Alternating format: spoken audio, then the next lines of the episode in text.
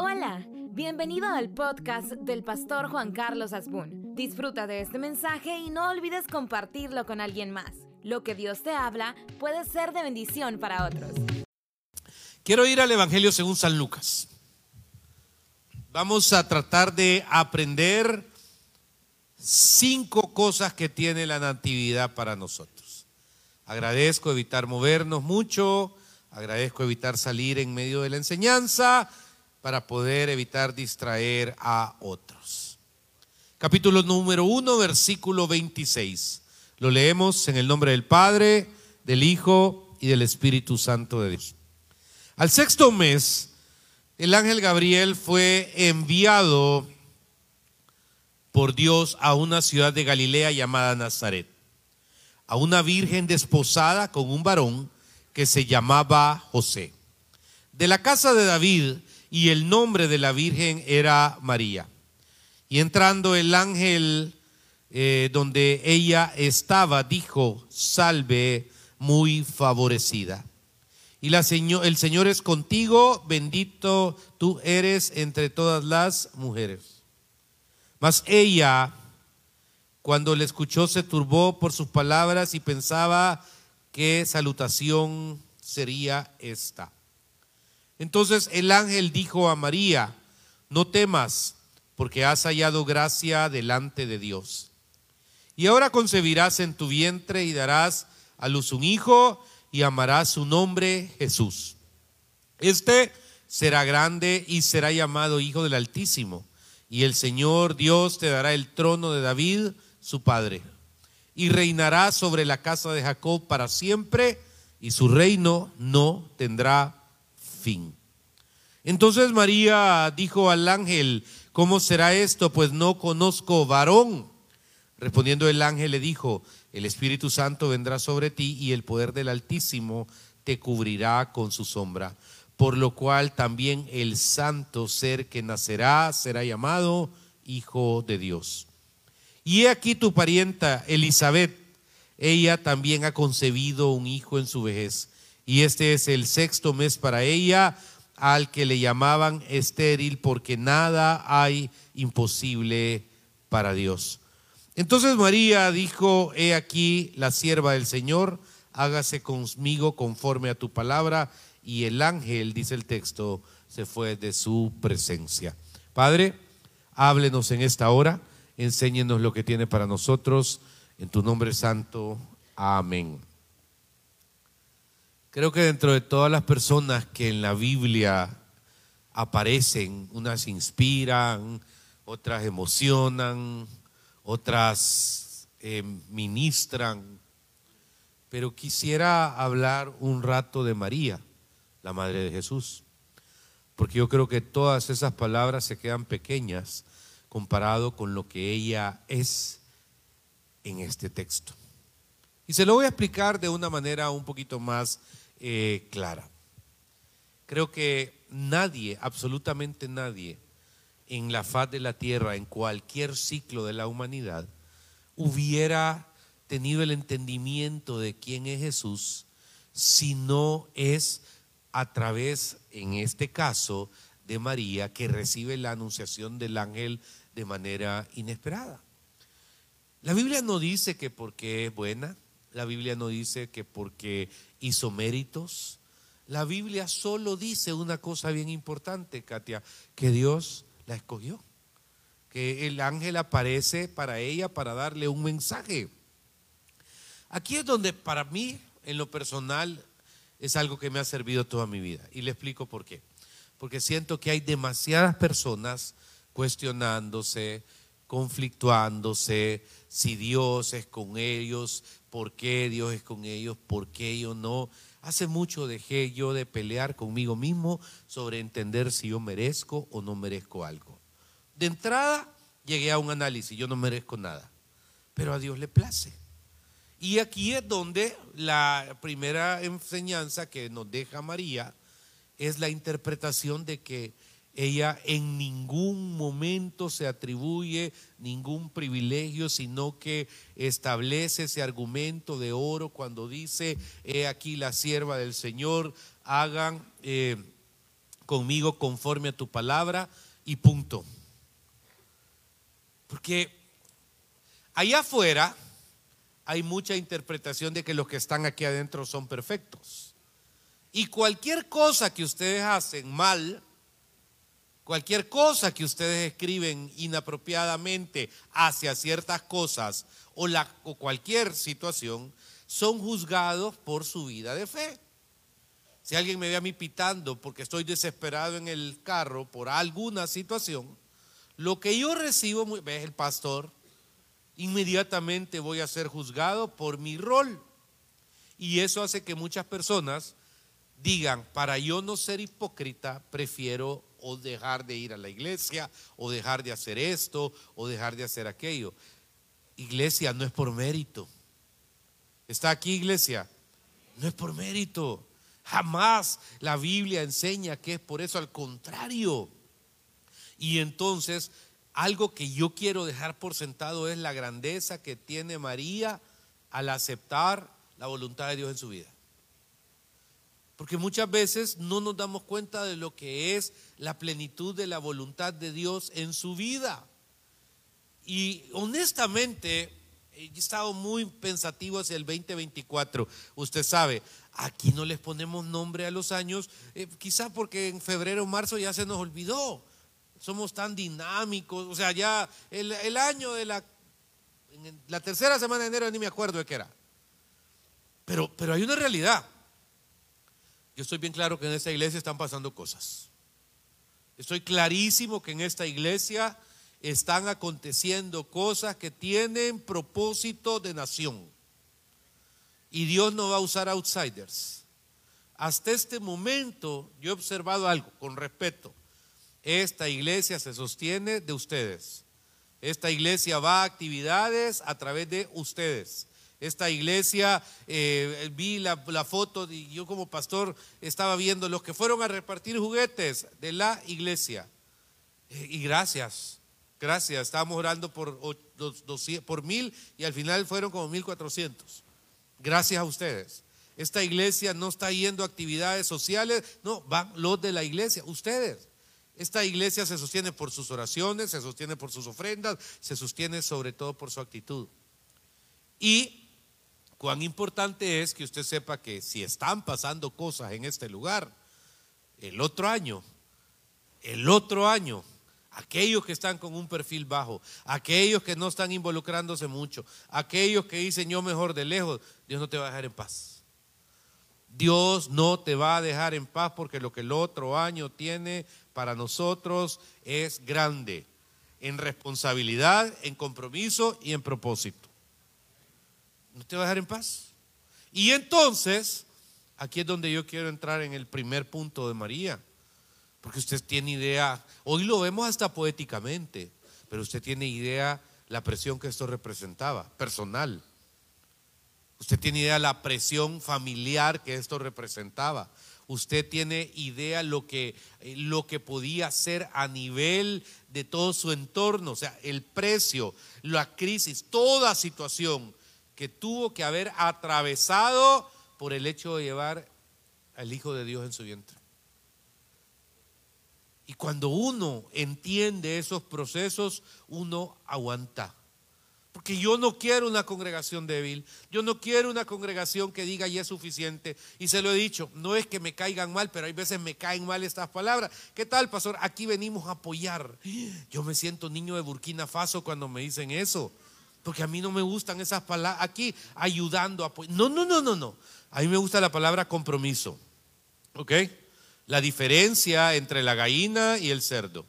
Ok, el tocino y el huevo. La gallina solo puso el huevo, no tiene mayor. El, el cerdo murió para que usted comiera el tocino.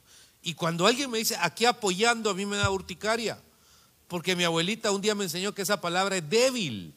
Esa palabra no, no, no representa compromiso, no representa actitud, no representa carácter Aquí está la Ani, mi esposa, y qué tal, qué tal aquí apoyando el amor este. No, o sea, ella quiere un marido que esté a la par de ella, que, que monte el macho, que la saque adelante, que pague las cuentas, que, ¿me entiende? Que vea lo que hace. De vez en cuando. Pero le digo algo con respeto. Eso es lo que María está diciendo. Aquí la sierva del Señor. Primero, la palabra siervo no se dice con ligereza. La palabra siervo tiene que ver entender mi posición, pero también entender el, el, propósito. Y esta frase, hágase conmigo conforme a tu palabra, es la segunda cosa que encuentro en ella. Porque no es conforme a mi opinión, no es conforme a mi palabra, no. Ese día, a las 4 de la mañana, falleció alguien de la congregación, mi hermana Gladys. madre, esposa y abuela de varios miembros de distintos ministerios de la iglesia. Fui a verla hace unos días al hospital, todavía estábamos bromeando y me decía, tomémonos una foto loca, pastor, ahí la voy a guardar toda mi vida. Ella con cáncer en un proceso difícil y pidiéndome esa foto loca. Pero le voy a decir algo, fue curioso, porque en un momento que las hijas se movieron y todo me dijo, pastor, yo sé que esto es bien difícil, de haber sabido todo este proceso que aquí en el hospital hay, no entro, me dice, pero me dijo algo, ahora quiero que sepa que yo sé en quién he creído. Y esa palabra a mí me impactó. Yo sé en quién he creído y si el Señor me lleva a su presencia, no es lo que hemos predicado todo el tiempo, me dijo. Porque uno llega al hospital a ministrar, a consolar, a dar ánimo, pero lo que yo encontré fue al revés. Una señora que me dice, si yo sepa que he creído, o sea, de drama queen, nunca. Nunca. Porque las cosas de Dios son serias. Porque la, he aquí la sierva del Señor. Haga conmigo conforme a su palabra. Y esa palabra se cumplió. Número uno. Número dos. Creo de todo corazón que uno debe ser bien cuidadoso cuando camina en las cosas de Dios, de querer, y se lo digo con mucho cuidado también, eh, ayudarle a Dios en cosas que Dios no necesita ayuda. O sea, en el margen de error de los individuos, Dios ya puso todo. Dios puso que a vos te valga. Dios puso que a vos te importe. Dios puso que vos digas, ¿y qué estoy haciendo aquí? También ya lo puso en ese margen de error. O sea, eh, eh, Dios lo tiene ahí y no le inmuta porque Él está sentado en su trono y porque Él ya entregó a su Hijo unigénito por, por nosotros y por ti. Pero algo que es bien importante es que esta palabra se da en una ciudad que se llama Nazaret. ¿ok? Los cristianos celebramos Navidad en diciembre por una razón. Porque el, calendario eh, hebreo no es estático como el gregoriano que nosotros tenemos. El calendario hebreo es rotativo. Y entonces en el sexto mes, cuando se da esto, está a, eh, de acuerdo al calendario hebreo, hermano, a seis meses de diciembre. Y era Rosh Hashanah.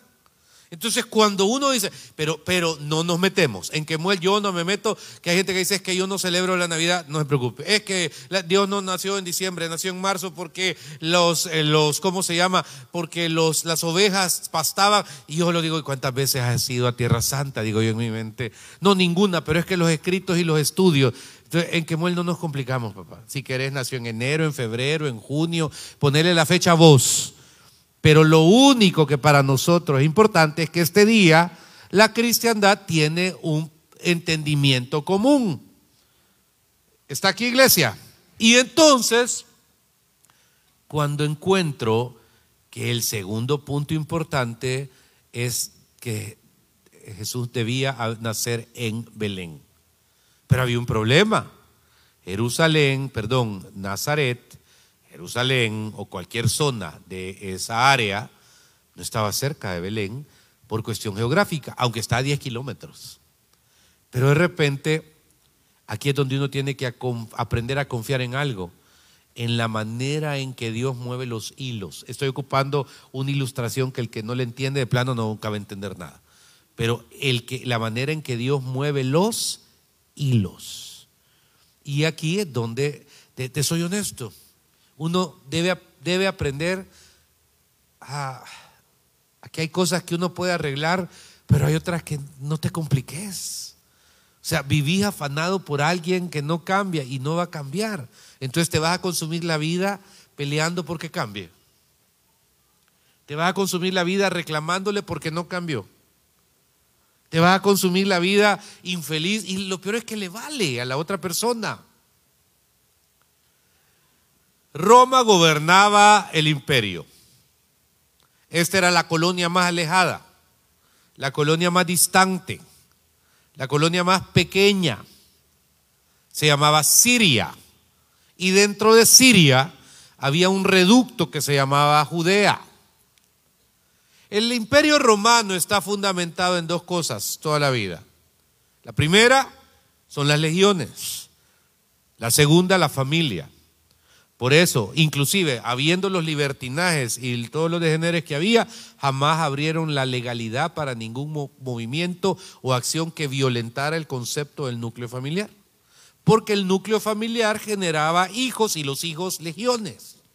No se podía alterar. Pero, como era necesario que naciera en Belén, porque había un dictamen que está en el libro de, Isaías que dice que va a nacer en Belén Efrata, la tierra pequeña donde nació David, al, emperador que está allá en el Olimpo, se le ocurre que haya un censo en una zona pequeña que es parte de un vasto territorio romano que es parte de otro que se llama Judea. Eso no se puede hacer ni con contactos. Ni el contacto más influyente le puede llamar a César para decirle, hágame un favor, queremos hacer un censo para que se muevan de este lugar a otro. Ahí es donde para mí siempre he creído que Dios, hermano, cuando uno aprende a meterse con Dios, hay cosas que Dios hace que trascienden lo que usted puede hacer o no puede hacer. Que de repente llega y hay un edicto que dice entonces eh, que tiene que ir cada quien a su, a su región, a su pueblo, para censarse. Pero si usted ve la historia universal, solo sucedió en Judea. Hay cosas que no nos son reveladas. La Biblia dice que en parte conocemos y en parte profetizamos. Eso quiere decir que hay cosas que no son mostradas y otras que nunca nos serán mostradas. ¿Y qué hay que hacer? Dejárselas a Dios. Iglesia, aquí es bien vital, porque si hay cosas que no están en sus manos, no son en las manos de Dios. Y yo creo con respeto que el cristiano debe aprender que, digamos, le voy a dar un ejemplo, si A y C no se llevan y usted ve vive su vida tratando de que A y C se lleven y nunca se van a llevar. Se van, no se van a querer, se van a pelear, se van a detestar. Y usted se la lleva de Naciones Unidas queriendo conciliar, queriendo hacer, queriendo el otro. No. Con respeto. Estos son años, errores cometidos, pisto gastado, desilusiones absolutas. Con respeto. Decía, un día vi, mi abuelita tenía dos chuchos. Chucho no es una mala palabra, en España también se usa para perro. Y de repente comenzaron a pelear. Y, sabes qué, yo me acuerdo que yo me quise meter y los dos me ladraron. Y me quise meter y uno me intentó morder. Y mi abuelita me apartó y esa señora sabia, esa doña si era, deja que se malmaten, me dijo. Tarde o temprano se van a cansar. Deja que se malmaten, tarde o temprano se van a cansar. En efecto, se cansaron y entonces me tocó a mí sanar a los dos. Con Big Vaporub. Bueno, por cierto, aunque los veterinarios no lo recomienden, póngale a cualquier herida del cuerpo Big Vaporub y eso es sanidad total. Vive afanado por pleitos ajenos, vive afanado por quien no lo quiere, vive afanado porque, hermano, que le valga. Entrégueselo al Señor. Aquí estoy viendo algo. Vaya, ya me dijo Dios que yo voy a ser la que va a llevar a, Jesús, porque el, nombre, el nombre le dio, pero tengo que ir a Belén. ¿Cómo hago? Eh, José, José, tenemos que hacer algo. nada. Cuando Dios tiene un plan, Él lo cumple y lo que vos no podés hacer, comprar, pagar o pedir, Él lo hace por vos. Punto. Y entonces terminan en Belén. Terminan en Belén y se vuelve la tercera lección. Ya van dos. ¿Cuál es la primera? María. La segunda, Dios mueve los hilos. La tercera, Pongan atención. Independientemente de que llevaban recursos o no, porque llevaban recursos. Termina en un pesebre. Usted sabe lo que es un pesebre. Hoy es medio poético. Pero realmente un pesebre era un lugar abierto donde los animales dormían. Eh, solo el olor ya era fétido. Solo el olor era incómodo. Si usted es de aquellas personas que a 10 kilómetros siente los malos olores, siento que la comida del vecino que vive tres casas después ya se arruinó. Y eso es que siento el olor de los frijoles arruinados. Si usted es eso, entonces imagínese ese día y ese ratito ahí.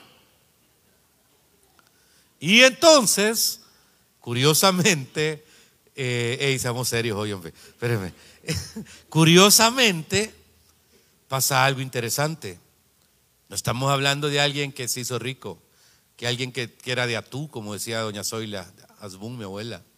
Era el rey de reyes y señor de señores y nace en un pesebre. Tercera lección, humildad. Esta no es una iglesia franciscana. Claro. A mí me gusta que usted sueñe, que usted alcance sus sueños, que usted vea a sus hijos y profetice sobre ellos. Me encanta eso. Me encanta que usted vea a su hija de 7, 8 años y declare sobre ella bendición. Estoy claro en eso.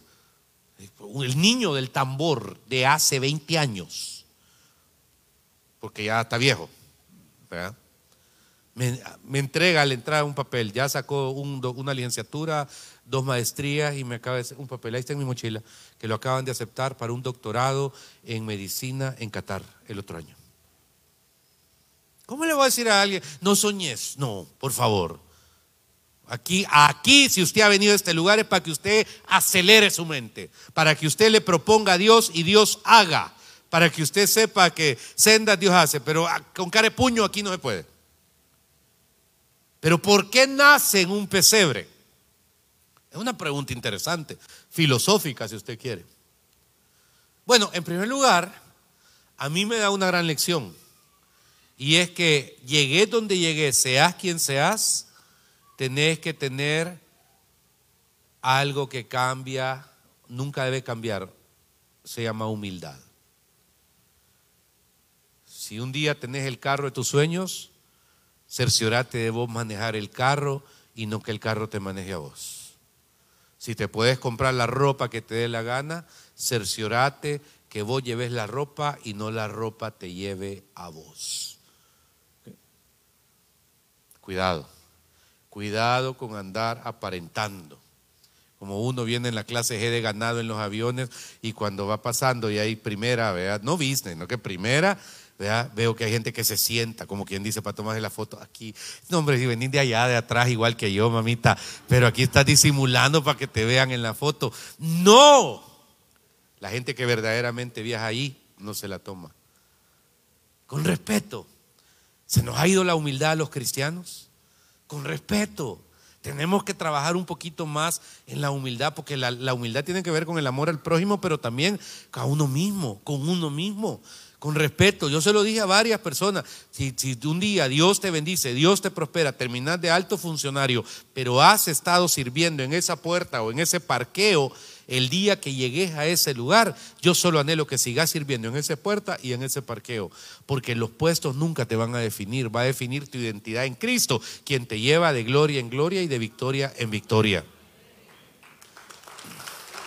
Y la humildad no solo es bonita, es necesaria. Amén. La humildad es más que necesaria. En un pesebre, en serio, en serio, sí. Piense, piense en el puente allá de la, el, puente de la, de la, de la, del Boulevard Venezuela. Ahí nació Jesús y eso es bonito. Cualquiera de ustedes diría, pero ¿por qué? Y ahí es donde viene para mí la cuarta enseñanza. Porque uno sabe quién es independientemente en los altos y bajos de la vida. Usted debe saber que con Cristo está juntamente crucificado y ya no vive usted, más Cristo vive en usted y lo que ahora vive en la carne lo vive en la fe del Hijo de Dios, el cual le ama, dice la palabra, le amó, perdón, en pasado y se entregó a sí mismo por usted. Y aquí surge una palabra importante, gratitud. Algo que es bien importante en el caso de María.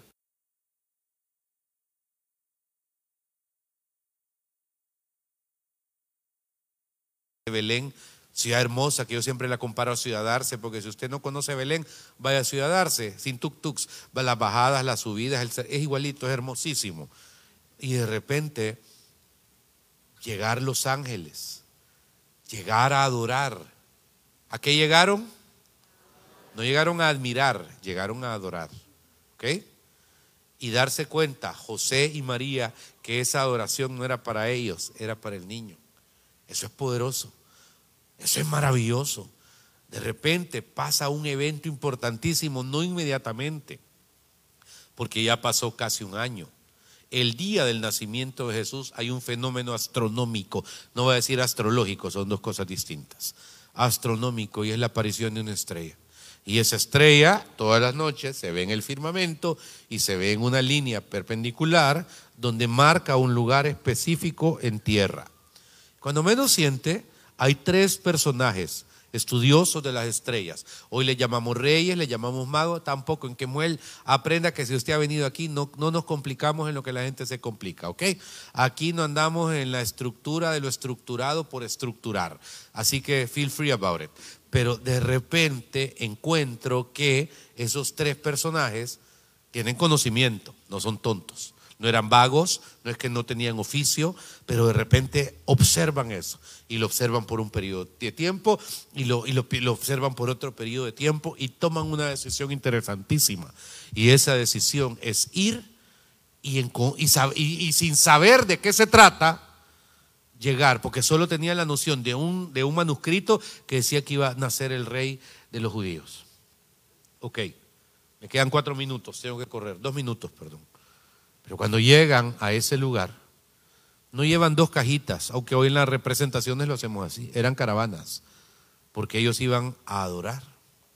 Y en esa adoración de lo que ellos no sabían que era, ya están ellos viviendo en una casa alquilada, Seguramente el día siguiente del alumbramiento, José ya fue, buscó una casa, eh, la alquiló y ahí se quedaron por un tiempo. Pero cuando dice el texto que están en una casa alquilada y llegan los reyes, o los magos, o llámele como quiera, eh, se postran y presentan tres elementos. Ellos no eran como un, oí un predicador que dijo eran eh, eh, musulmanes, no, el Islam nace en el año 600, 700 después de Cristo, o sea, ahí no existía. Eran de origen persa, zoroastro. Establecían algunas líneas con relación a, a su fe y en esa búsqueda, bueno, es más, cuando el Islam verdaderamente llegó a Tierra Santa y ven la iglesia de la Natividad construida por Helena, la madre de Constantino, el emperador romano, la única iglesia que no derribaron fue esa, porque cuando entran ven tres figuras con un atuendo parecido al de ellos. Y al no entender de qué se trataban, entonces no la derriban y hasta este día esa iglesia permanece bajo el cuidado de la iglesia rusa ortodoxa. Pero estos tres hombres presentan tres elementos, oro, incienso y mirra. Y aquí es donde para mí es bien importante hacer ese paralelismo.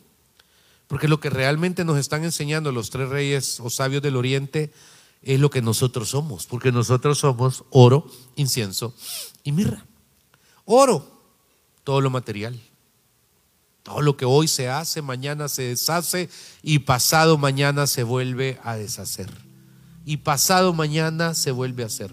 De la Tierra, con excepción de un par de, no un par, ya varios satélites, todo está aquí adentro desde la creación. Hoy se llama alfombra, mañana se llama eh, basura, pasado mañana se llama reciclado, pasado mañana se llama vaso ecológico. Todo está aquí, todo está aquí. Hoy se llama madera, mañana se llama serrín, pasado mañana se llama mueble. Me explico, todo está aquí. El oro, la plata, hoy se llaman aritos, mañana se llaman, eh, no sé, eh, eh, lo que sea. Claro, pero desde la creación nada ha salido del globo terráqueo. Se muta de dueños, se muta de personas. se muta de países, de ciudades, pero sigue estando aquí. Lo importante es que hizo uno de los reyes, le entregó el oro a Jesús. Él es el dueño del oro y la plata. Aquí es donde hay veces yo no coincido, honestamente, como hay gente que se la lleva de gran sabio y siendo sabios se hicieron necios. Porque la gente pelea por tener. Hoy se llama estatus. ¿Y quién tiene estatus? ¿Quién más tiene? De Dios. Y aquí es donde se debe tener la sabiduría correcta para entender a dónde se entrega, por qué se entrega. El incienso. El incienso representa ese momento de adoración. De hecho, el incienso es el espíritu. El oro es el cuerpo, el incienso es el espíritu. Y en ese espíritu es donde para mí es bien importante ubicar que se le entregue al Señor. Porque muchos de nosotros, hermanos, tenemos dones, espíritus perfectos. Dios no nos ha dado espíritu de cobardía, dice la palabra, sino de poder, de autoridad y de dominio propio. Y cuando menos siente, vivimos una vida cobarde. Vivimos una vida sin entender lo que es la plenitud de que nuestra espiritualidad es para Cristo. Le doy algo con respeto, le digo algo con respeto, me voy a tomar dos minutos nada más. Deje de andar buscando espiritualidad donde no se debe. Deje de andar haciendo un montón de cosas disque espirituales que en el fondo la van a drenar espiritualmente. Deje de andar haciendo un montón de cosas que no le suman. Porque, porque somos espirituales. ¿Qué tiene un cristiano que andar haciendo con medium, con brujos y con un montón de cosas? En absoluto. O sea, aprenda a decir, esas cosas no son negociables, esas cosas jamás se deben entregar a nada. su espiritualidad no puede estar en juego. Y el tercero es mirra. Mirra es la florcita, la hoja con la cual, el tallo con el cual se hacen los aloes y los aceites. Tiene que ver con el alma. Porque usted no puede vivir exponiendo su alma delante de cualquier cosa. Sobre toda cosa guardada, guarda su corazón, dice la Biblia. Y cuando dice el corazón, que aquí lo sabían decir, no, es que es un músculo que bombea sangre. Espérame, papá. Espérame. No te puedo decir si al final de los tiempos se le van a descubrir cosas al corazón que no se les conocían ahora. No te puedo decir. ¿Para qué servían estos dedos hace 100 años? ¿Para qué servían estos dedos hace 100 años? ¿Alguien me puede decir para qué servían estos dedos hace 100 años? A ver, ¿para qué? ¿Para qué?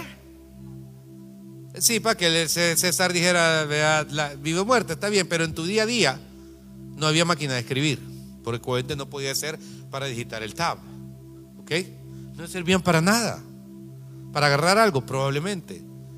Pero ahora, ¿para qué te sirven? ¿Ah? Los dedos más ágiles que usted tiene. Y el día que iPhone le hace un teléfono, un teléfono que se usa con los pies, usted se quita zapatos, calcetines y, se entrega eso. O sea, ¿a dónde quiero ir? No te puedo decir si la ciencia un día va a descubrir a través del corazón algo que en este momento no es funcional. Solo te puedo decir algo con respeto. La Biblia me enseña a guardar mi corazón. Y aquí es donde mis emociones, mis percepciones, la manera en que manejo la aprobación, la validación, el rechazo, cualquier cosa, uno tiene que ser cuidadoso. Sacúdase gente que le contamina, por favor. Sacúdase gente que le vive hablando solo cosas que me lo derriban. Que un día esto le dije a alguien, mira, va a venir fulano de viaje, ¿sabes qué? Siempre que viene hay pleito. Siempre que viene hay contienda. Vos decidís. Sí, vea, me dijo, ha venido cinco veces y hemos terminado peleados. Exacto. Sobre toda cosa guardada, guarde su corazón. La mirra, el oro, el incienso y la mirra. ¿Y a dónde está puesto el cuerpo, el, el espíritu y el alma? A los pies de Cristo. Por tres hombres que vinieron delante del Señor a adorar. Porque usted es un adorador. Navidad es bonita. Me encanta celebrar. A mí me encantan los árboles, el Santa Claus, los palitos de, eso, todo, todo. Yo no le tengo, no le hago el feo a nada. Me encanta la Navidad. Pero estoy bien claro, y quiero que usted esté bien claro, que la Navidad representa algo potente y poderoso para sus otros 364 días. Primero, esa disposición de alguien como María, de decir, hey, he aquí la sierva del Señor. Lo acepto. Usted siéntase bendecida por aceptar el plan de Dios. No ande preguntando, ¿y por qué? ¿Y para cuándo? ¿Qué, No. no. Dos, deje que Dios mueva los hilos. No le toca a usted vivir ajustando todos los calibrajes alrededor de su vida. Mira, fíjate que tengo raro, desperté pensando en Judea, porque no es un censo. ¿Un qué, emperador? Un censo. Y es, sí, es que quiero saber cuánto hay. Decirles que vayan en tal periodo de sus pueblos al pueblo donde nacieron sus papás. ¿Te imaginas cuánto tiempo tardó en llegar ese mensaje a Judea y lo agarra el romano a cargo y que quiere el emperador. dice el emperador que mañana o tal día comiencen a mover. Los que son de un lado se van para allá. ¿Te, imaginas el caos que habría aquí?